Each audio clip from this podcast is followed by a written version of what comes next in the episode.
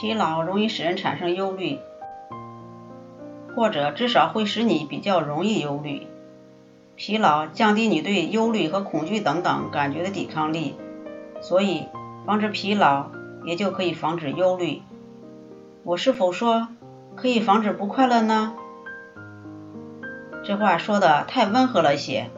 所以要防止疲劳和忧虑，规则第一条就是经常休息，在你感到疲倦以前就休息。这一点为什么重要呢？因为疲劳增加的速度快得出奇。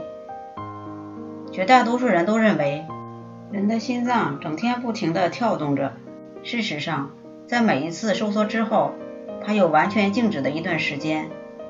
当心脏按正常速度每分钟跳动七十次的时候，一天二十四小时实际的工作时间只有九小时。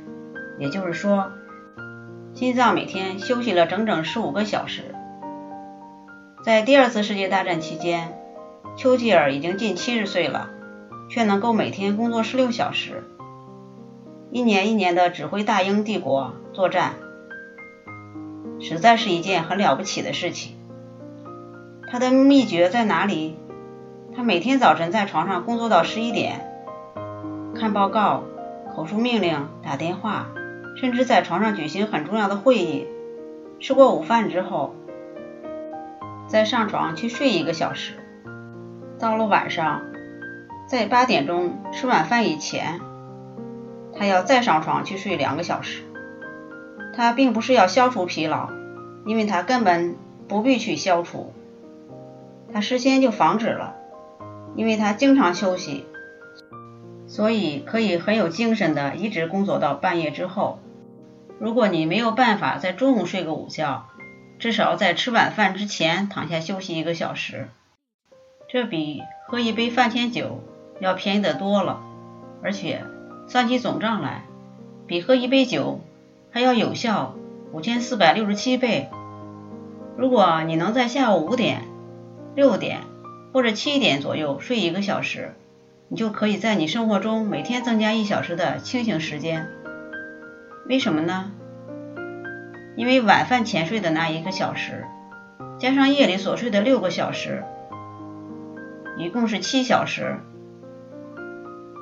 对你的好处比连续睡八个小时更多。让我再重复一遍：常常休息，照你自己心脏做事的办法去做。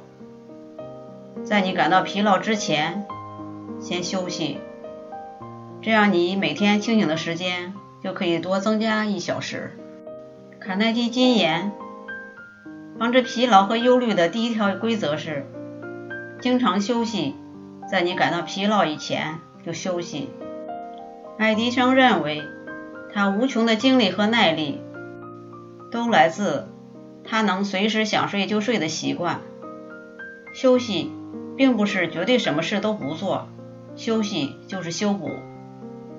在你感到疲劳之前，先休息，这样你每天清醒的时间就可以多增加一小时。